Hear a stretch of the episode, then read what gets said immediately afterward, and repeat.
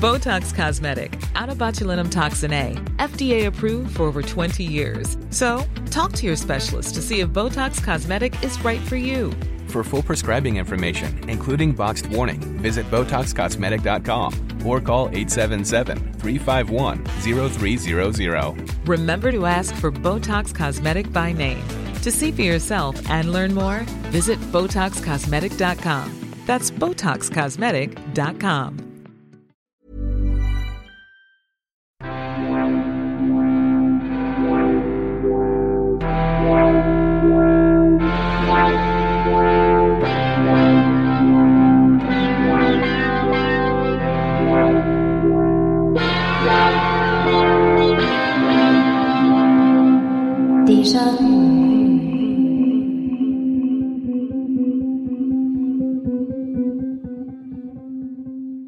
Ja, hallo und herzlich willkommen zurück zu dieser neuen Episode des Déjà-vu Geschichte Podcast. Mein Name ist Ralf und ich helfe geschichtsbegeisterten Menschen dabei, regelmäßig ganz tief in die Vergangenheit einzutauchen. Das tue ich hier auf dem Podcast. Hier erzähle ich alle zwei Wochen aus der Geschichte und ich versuche das immer mit Gegenwartsbezug und einer Portion Augenzwinkern zu tun. Ich kann schon mal vorweg sagen, heute die Episode wird ein wenig anders, aber eine Sache ändert sich nicht, nämlich der ganz kurze Hinweis, bevor wir reinstarten, auf den Déjà-vu-Geschichte Newsletter. Ich weiß, ich hämmere da ein bisschen drauf rum, aber dieser E-Mail-Newsletter ist für mich einfach die beste Möglichkeit, mit meinen Hörern, mit dir in Kontakt zu kommen und natürlich auch umgekehrt. Man kann ja auf jede E-Mail auch ganz normal antworten. Ich antworte dann auch wieder garantiert. Ja, und deswegen reite ich da so drauf rum. Ich werde am Ende der Episode noch ein bisschen mehr dazu erzählen, aber du findest in den Shownotes schon mal einen Link auf meine Website, wo ich alles über diesen Newsletter ausbreite, wo du mal siehst, was dich da erwarten könnte. Und ich würde mich einfach sehr freuen, wenn du dir das kurz anschauen möchtest. Ja, heute, wie gesagt, ein bisschen etwas anderes. Ich habe nämlich keine ganz neue Folge aufgenommen, sondern ich recycle heute ein bisschen. Das hat im Kern zwei Gründe. Den ersten hört man vielleicht sogar schon im Hintergrund. Ich habe gerade eine mega Baustelle hier direkt vor dem Fenster. Es ist wirklich, ich habe so einen Kopf. es ist richtig unangenehm. Und ich befürchte, man wird es auch auf dem Podcast hin und wieder mal hören. Deswegen eine ganze halbe Stunde Folge hier aufzunehmen, wäre vielleicht einfach ein bisschen zu viel des Guten.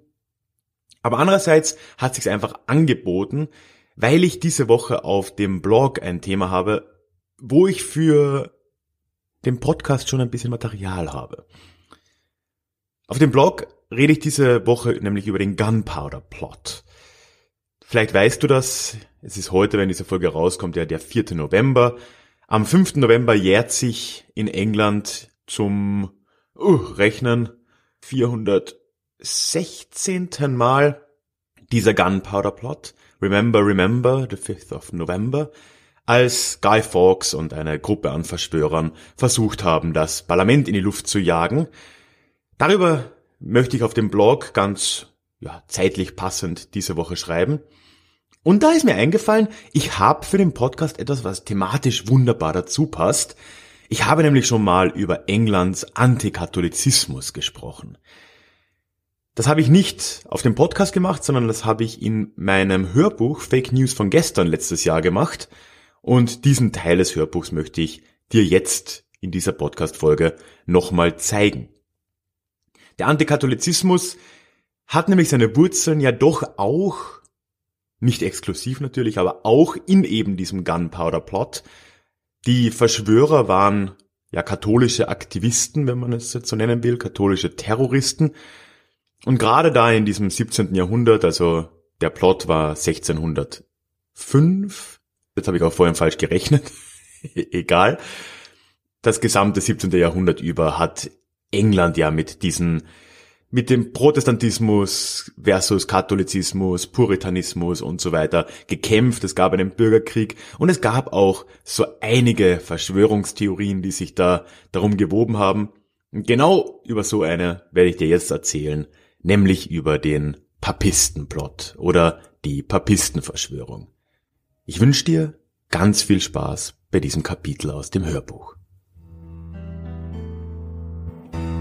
So, jetzt kommen wir aber endlich zu einem Land, das uns im weiteren Verlauf, was moderne Verschwörungstheorien angeht, nicht mehr so schnell loslassen wird. England oder später Großbritannien. Ich möchte über eine Art von Verschwörung reden, die in England und später auch in Großbritannien immer wieder eine Rolle gespielt hat. Das ist eine sogenannte Papistenverschwörung. Es ist eine Verschwörung oder ein Plot der katholischen Kirche, England wieder in deren Schoß zurückzubringen. Ich spare mir den Witz. Beteiligt an diesem Plot sollen meistens katholische Engländer, die Jesuiten und natürlich der Vatikan selbst gewesen sein. Und auch wenn es immer wieder tatsächliche Versuche natürlich gab, England wieder katholisch zu machen, gab es ganz oft angebliche Papistenverschwörungen, auf die reichlich überreagiert wurde, und der bekannteste Fall ereignete sich in den 1670er und 80er Jahren. Diese besondere Papistenverschwörung ging von einem einzelnen Mann aus, einem gewissen Titus Oates. Er war ursprünglich mal ein anglikanischer Priester, war dann aber wegen Gotteslästerung entlassen worden. Dazu muss man wissen, Gotteslästerung zu der Zeit, das kann eigentlich nur Homosexualität bedeutet haben. Im Jahr 1677, nach seiner Entlassung als Priester, wird er dann ersatzweise Geistlicher auf einem englischen Marineschiff, wird aber dort auch nach wenigen Monaten wieder entlassen, diesmal wegen Analverkehrs, worauf übrigens laut geltendem Recht die Todesstrafe gestanden wäre, wäre Titus Oates nicht ein Geistlicher gewesen. So konnte er das mehr oder weniger unbeschadet überstehen, entschied dann aber trotzdem, sicherheitshalber, für einige Zeit das Land zu verlassen.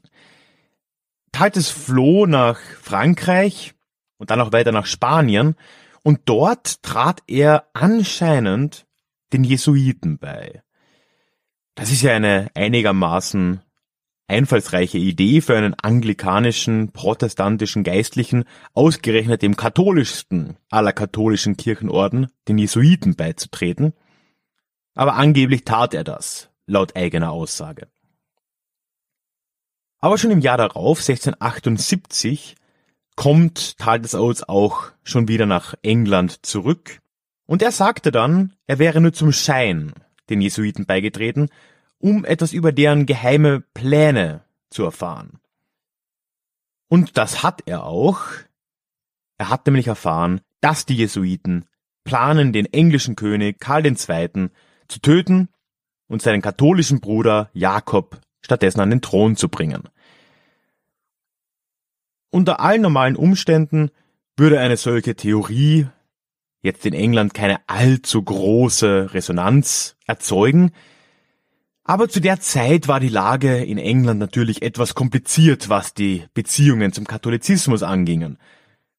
Nur ein paar Jahrzehnte vorher war ja der englische Bürgerkrieg ausgetragen worden, wo die hardcore-protestantischen, puritanischen Parlamentskräfte unter Oliver Cromwell gegen den König, Karl I., vorgegangen sind, der angeblich geheimer Katholik gewesen sein soll.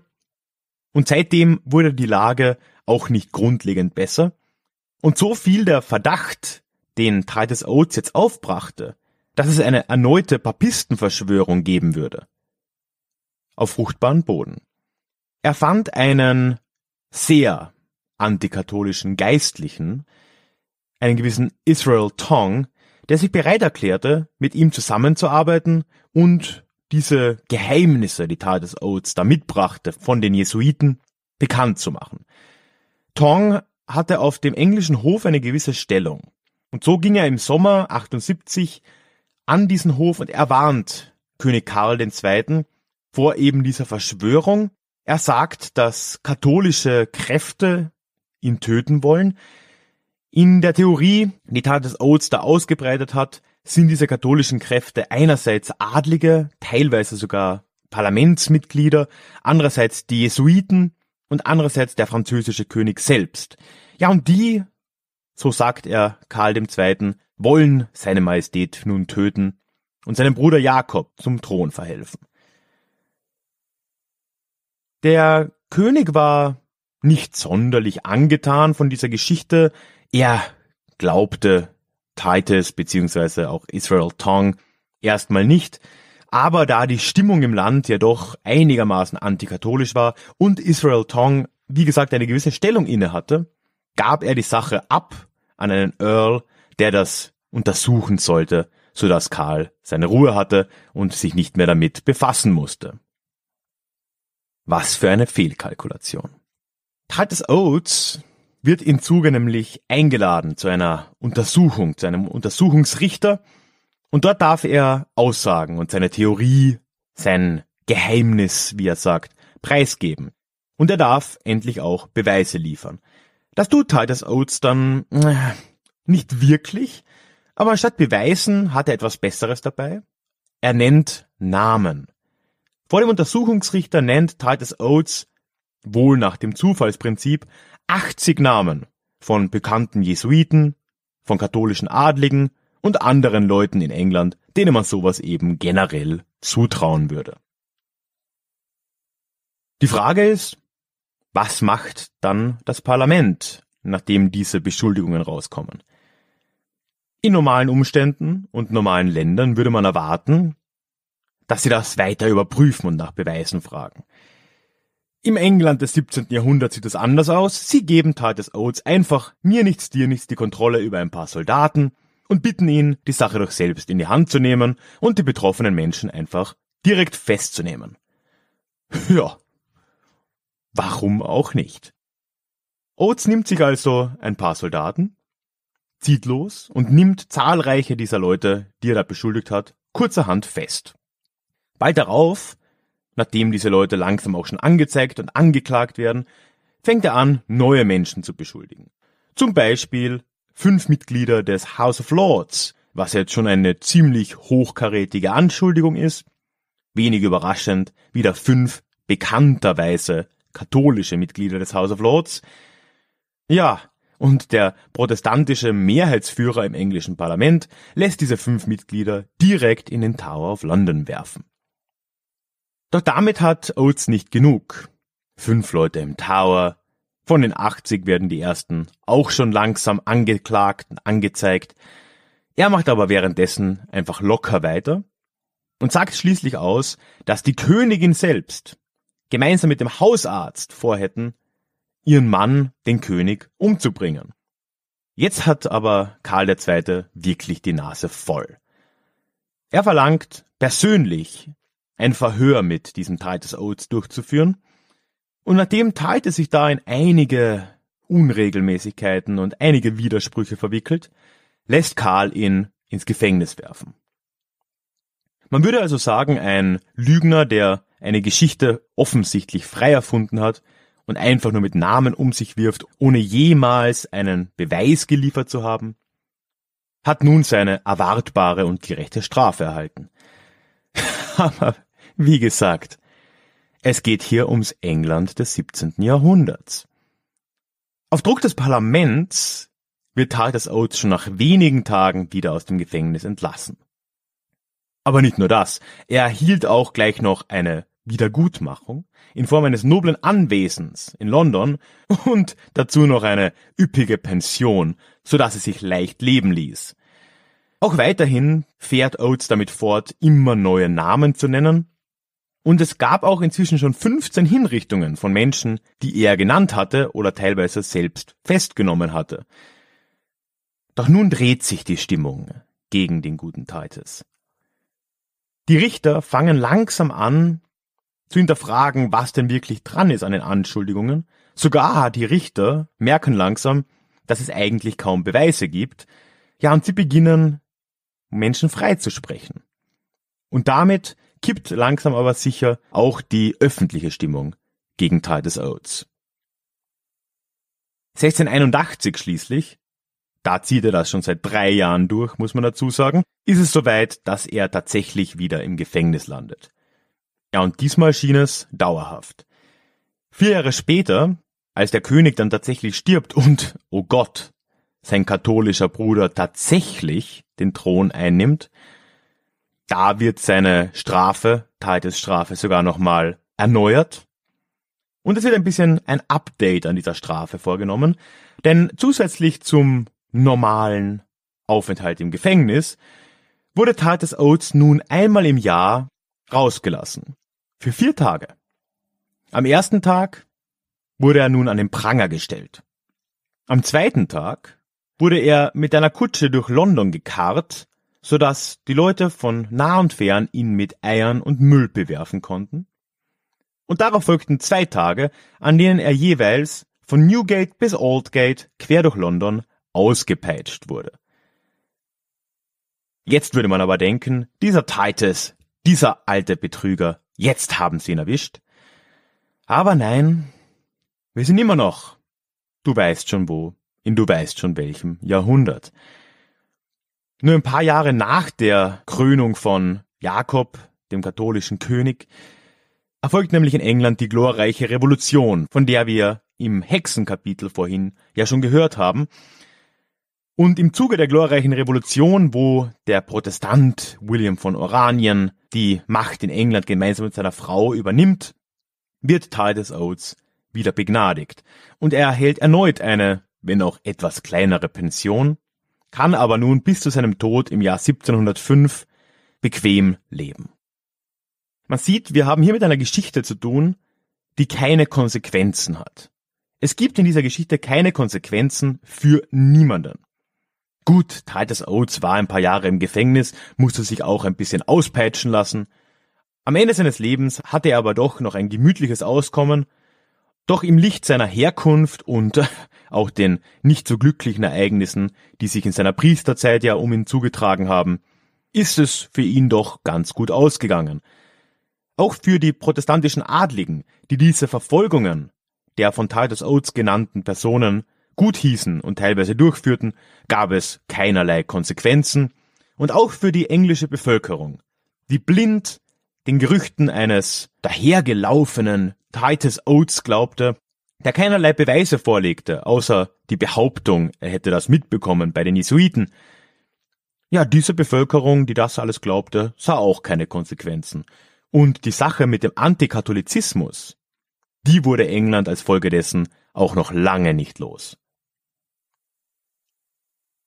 Noch zu Lebzeiten von Titus Oates wurde dann ja der Act of Settlement erlassen, der es Katholiken unmöglich macht, überhaupt jemals König von England oder später Großbritannien zu werden, der übrigens heute noch gültig ist. Katholiken erhielten in Großbritannien erst in den 1820er Jahren Bürgerrechte. Das traf auf alle Iren zu. Ja, und absurderweise, durch diesen Act of Settlement, warf sich England in gar nicht mal so ferner Zukunft von Titus Oates aus die eigene Thronfolge ziemlich durcheinander und holte sich dann ausgerechnet Georg von Hannover als neuen König ins Land. Der rutschte durch den Verbot für Katholiken und auch alle, die mit Katholiken verheiratet waren, von Platz 58 auf Platz 1. Noch im 19. Jahrhundert war es durchaus üblich und durchaus möglich, in England mit solchen antikatholischen Thesen Anklang zu finden. Es gab da zum Beispiel eine Theorie eines gewissen Alexander Hislops, das war ein schottisch-respitanischer, also auch so ein Hardcore-evangelischer, ne? Der hat ein Buch geschrieben namens The Two Babylons, die zwei Babylons, in der er, und jetzt zitiere ich quasi aus seinem Werk, über die katholische Kirche sagt, sie wäre eine Weiterführung einer heidnischen Religion, aus Babylon. Deren Götter haben sich über die Antike hinweg erhalten, etwa im griechischen oder im römischen Götterkanon. Und als Kaiser Konstantin schließlich das Christentum duldete, inkorporierte er all das wieder in das Christentum. Damit sind nur die Protestanten echte Christen, denn die Katholiken sind ja in Wirklichkeit Heiden. Wie genau die Protestanten, die sich ja immerhin von den Katholiken Jahrhunderte nach diesen Ereignissen abspalteten, jetzt tatsächliche Christen sein sollen und davon nichts abbekommen haben, das bleibt der Herr Hislop uns hier wohl schuldig. Ja, aber man sieht, das war noch eine längere Angelegenheit. Und England und Großbritannien war, was den Katholizismus angeht, nicht nur im 17. Jahrhundert etwas anders. Aber fragen wir uns. Eine Papistenverschwörung gegen den König in England, ein Plot, den König zu töten. Wem nutzt das? Ja, in erster Linie, klar, nutzt das den Katholiken in der Logik. Und es nutzt wahrscheinlich auch dem König Frankreichs, der laut Titus Oates ja auch an dieser Sache involviert war. Aber man muss dann einfach im Gegenzug sehen, wem nutzt die Theorie? Ja, die Theorie, die nutzt erstmal Titus Oates, die nutzt dem protestantischen Establishment in Parlament und außerhalb, und die nutzt allen Gegnern des Königs, weil auch Charles war jetzt nicht der beliebteste König und auch ihm hat man gewisse papstfreundliche Meinungen zugesprochen. Da kommen wir auch direkt zur Frage, wie wahrscheinlich das Ganze ist. Man muss hier eingestehen, im England dieser Zeit war irgendeine Verschwörung, die von katholischen Kräften unterstützt wurde, nicht unbedingt unwahrscheinlich. Es gab ja immer wieder solche Auseinandersetzungen im Land, auch immer wieder verschiedene Aufstände und immer verschiedene Könige oder möchte gern Könige, die eben ihren Anspruch als Katholiken durchzusetzen versuchten. Aber dass so ein Plan mit so breiter Beteiligung des Adels, wie Titus Oates es zum Ausdruck brachte, und dann auch noch mit Beteiligung des französischen Königs, und das ohne, dass irgendjemand davon was mitbekommen hätte, erfolgt, und auch ohne, dass irgendwelche Indizien tatsächlich in den Verhören der von Oates Beschuldigten aufscheinen würden.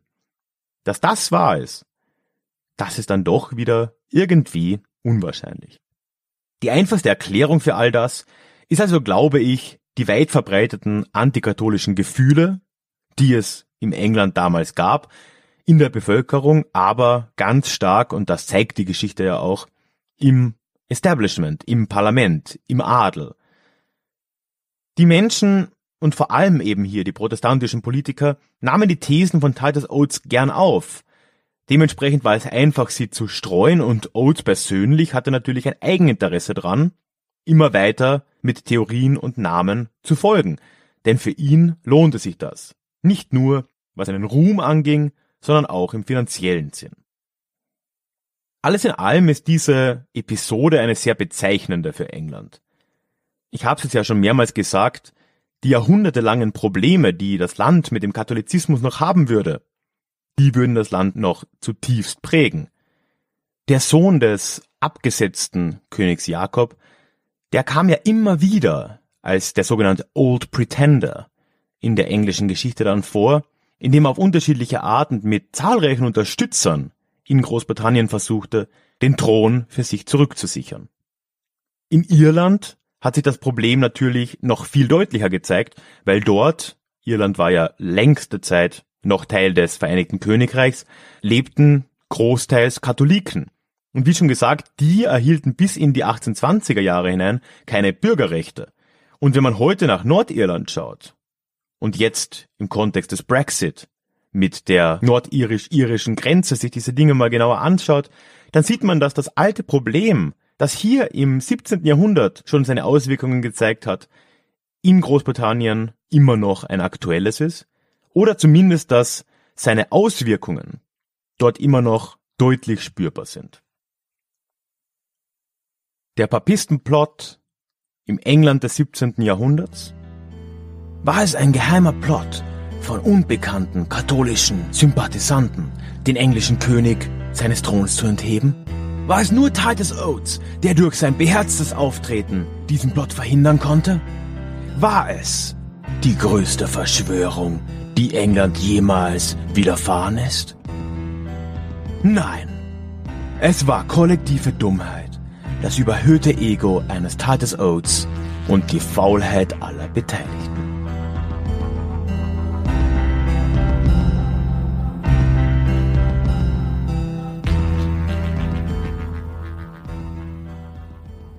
Ja. Ich hoffe, dieser kleine Einblick hat dir gefallen. Ich weiß, es ist ein bisschen faul, das so zu recyceln, aber wie gesagt, ich finde, ein paar gute Gründe hatte ich dazu. Es passt wirklich sehr gut thematisch zu dem, was gerade auf dem Blog passiert. Ja, wie ich finde, kann man sowas ja auch dann nochmal teilen für die Leute, die sich das Hörbuch vielleicht nicht gekauft haben damals oder es noch nicht gehört haben. Soll natürlich nicht bedeuten, dass du das nicht immer noch machen kannst. ich packe mal einen Link unten rein zu diesem Hörbuch. Wenn es dich interessiert, dann schau dir das gerne mal an. Ansonsten möchte ich wie üblich darauf hinweisen, dass ich mich über Kommentare freuen würde. Du findest unten in den Shownotes auch einen Link zu dieser Episode auf dem Blog. Dort kann man direkt drunter kommentieren. Ich würde mich sehr über deine Meinung freuen. Ebenfalls in den Shownotes findest du einen Link zum genannten Blogartikel, eben über Guy Fawkes und den Gunpowder Plot von 1605, was jetzt ja ungefähr 70 Jahre vor der Geschichte des Titus Oates äh, spielt. Ja, und dann findest du unten, ich habe es anfangs schon erwähnt, nochmal einen Link auf meiner Website, wo ich dir alles über den Déjà-vu-Geschichte Newsletter erzähle. Würde mich sehr freuen, wenn du dich dort anmelden möchtest. Es gibt zwei bis dreimal im Monat Updates von mir, auch immer wieder mal Angebote. Und vor allem ist es für dich eine Möglichkeit, unkompliziert und regelmäßig mit mir in Kontakt zu kommen. Als kleines Dankeschön gibt's für die Anmeldung übrigens auch ein exklusives Hörbuch. Nicht Fake News von gestern, ein anderes. Psoffene Geschichte nennt sich das, über Alkohol in der Geschichte und auch das Ganze nochmal als E-Book, noch ein anderes E-Book, ein paar kleine Goodies. Schau dir das, wie gesagt, gerne an. Alle Infos auf der Website, Link in den Show Notes oder auf ralfgrabuschnick.com slash newsletter. Eine Zusatzinformation habe ich nun auch noch. Es wird nämlich das erste Déjà-vu-Treffen geben im neuen Jahr nicht nur ein Hörer, HörerInnen-Treffen, sondern ja auch Leute, die meine Bücher gelesen haben oder meinen Blog lesen oder was auch immer. Und zwar wird das in Freising passieren. Vielleicht hast du damals die Audio-Podcast-Stadtführung von Freising gehört, die ich gemacht habe. Dann weißt du auch, dass ich jetzt vier Jahre lang in Freising gelebt habe, habe dort als Stadtführer gearbeitet. Ja, und es kam dann immer wieder mal die Rückmeldung, ob man das nicht mal live machen könnte, nachdem ich diesen Podcast gemacht habe. Dachte ich mir, das lässt sich doch wunderbar verbinden mit einem Hörertreffen, Hörerinnen-Treffen. Das Ganze wird am 25. Januar stattfinden. Das ist ein Samstag, nachdem die ganze Weihnachts, der Weihnachtsirrsinn dann mal langsam vorbei ist. Ich habe mir gedacht, wir machen das recht gemütlich, treffen uns am Nachmittag so ab drei, vielleicht auch erstmal zum Aufwärmen. Im alten Gefängnis nennt sich das, ein ein schönes Lokal, auch mit sehr historischem Flair. Dann gibt's eine Stadtführung, auch durch Teile der Stadt, die ich in der damaligen Podcastführung vielleicht noch nicht hergezeigt habe oder angesprochen habe. Ja, und ausklingen lassen wollen wir das Ganze dann in einem Restaurant. Wahrscheinlich wird's wohl das Braustüberl in Weinstefan sein. Ja, und ich würde mich natürlich sehr freuen, wenn du auch dabei wärst. deswegen habe ich jetzt eine kleine Anmeldeliste mal gemacht auf so ein Eventbrite-Ding. Man kann da kostenlos quasi so ein Ticket in Anführungszeichen kaufen. Der Hintergrund ist der, dass eine einfache Liste, wo man einfach nur anklickt, dass man kommt oder ein Facebook-Event, das ist so unverbindlich und ich brauche eine halbwegs realistische Zahl, um die Reservierungen natürlich auch zu machen. Deswegen habe ich das so gemacht. Ist aber ganz einfach. Man registriert sich einfach, kauft ein so ein 0-Euro-Ticket, kaufen in Anführungszeichen. Damit ist man dann angemeldet, eingetragen. Ich habe dann eine Anzahl an Leuten und kann alles weitere in die Wege leiten. Ich würde mich sehr freuen, wenn du in der Gegend bist. Freising ist nördlich von München, noch im S-Bahn-Bereich. Auch wenn du zufällig vielleicht in der Gegend sein solltest in der, in der Zeit. Link zu eben dieser Anmeldung findest du in den Show Notes. Ich würde dich bitten, wenn du Lust hast, bis Ende November oder so Bescheid zu geben, dann kann ich das alles in die Wege leiten. So, das waren jetzt viele Ankündigungen. Dabei wollen wir es auch belassen. Ich würde mich freuen, wenn wir uns dann in zwei Wochen wieder hören, denn dann kommt unser nächstes Déjà-vu. Bis dahin. Tschüss.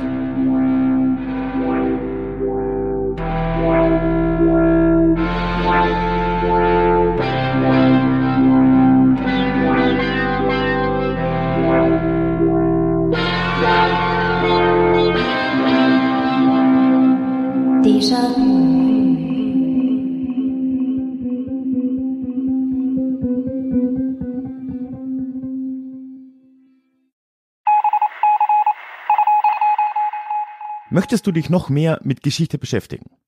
Dann werde doch Teil der Community und hol dir deine persönliche Dosis Geschichte regelmäßig ins Postfach mit dem Déjà-vu Geschichte Newsletter. Dort erwarten dich abwechslungsreiche Geschichte-Häppchen zweimal im Monat direkt in dein E-Mail-Postfach Austausch mit mir, ich kann dich erreichen, du kannst mir direkt antworten und ich melde mich auch garantiert wieder zurück. Und als Dankeschön das exklusive Hörbuch Psoffene Geschichte, wie Alkohol die Geschichte prägte. Direkt zum Download nach deiner Anmeldung. Alle weiteren Infos zum Newsletter findest du verlinkt in den Show Notes oder auf ralfgrabuschnick.com slash newsletter. Ich würde mich sehr freuen, dich dort begrüßen zu können.